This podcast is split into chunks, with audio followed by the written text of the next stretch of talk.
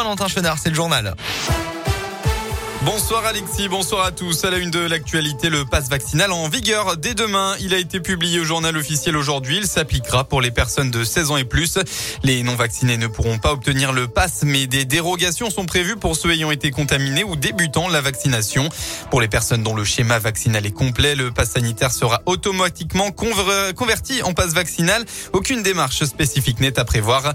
Enfin, il sera demandé pour accéder aux activités de loisirs, aux restaurants et débits de boissons, aux foires, séminaires et salons professionnels ou encore aux transports publics interrégionaux.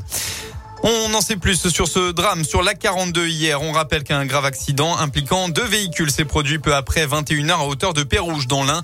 D'après les premiers éléments de l'enquête, le premier véhicule où figurait une femme et un homme d'une trentaine d'années tous deux décédés était arrêté sur les voies. Le conducteur du véhicule âgé de 54 ans aurait été éjecté de sa voiture.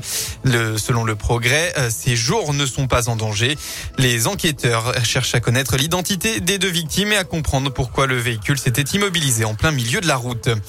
Dans la région, toujours un jeune homme est décédé hier en fin de journée des suites d'un accident avec une dameuse. La victime évoluait en ski sur une piste bleue de la Daille à Val d'Isère et a percuté l'engin.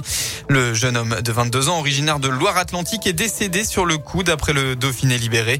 Il était employé du restaurant d'altitude La Folie Douce. Une enquête a été ouverte. L'actualité, c'est aussi ce militaire français tué au Mali dans une attaque au mortier du camp militaire de l'opération Barkhane à Gao, annonce faite par l'Elysée aujourd'hui.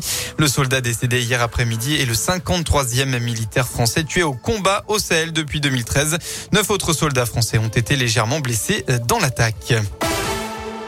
Les sports en football, la première victoire de Clermont en 2022 dans cette 22e journée de Ligue 1. Les Clermontois affrontaient le Stade Rennais. Après avoir été menés au score, ils ont ensuite repris l'avantage pour finalement s'imposer 2 buts 1 grâce à des buts de Luca Dacunia et de Jordan Tell. Clermont est maintenant 15e au classement. Ce soir, le PSG accueille Reims à 20h45. Côté foot féminin, eh bien pas d'exploit pour les joueuses de saint à domicile. Elles se sont inclinées 5 à 0 contre le PSG. Le club est avant-dernier de D1. Enfin, en biathlon, nouveau podium pour Anaïs Chevalier-Boucher. La tricolore a pris euh, dimanche la troisième place de la Mastart d'Anterselva en Italie, comptant pour la Coupe du Monde. Elle n'a commis qu'une faute au tir et monte pour la troisième fois de la saison sur un podium. La météo en Auvergne-Rhône-Alpes pour votre début de semaine. Attention tout d'abord au brouillard givrant cette nuit dans le Puy-de-Dôme et la Haute-Loire où le mercure va descendre en moyenne à moins 4 degrés. Soyez donc très prudents si vous prenez la route. Demain, bonne nouvelle, le temps sera majoritairement ensoleillé dans la région. Le soleil qui devrait d'ailleurs rester jusqu'à au moins mercredi. Et puis enfin, côté température, il fera au maximum de votre journée entre 3 et 8 degrés avec 3 à Lyon, 6 à Bourg, 7 à saint et jusqu'à 8 à Clermont.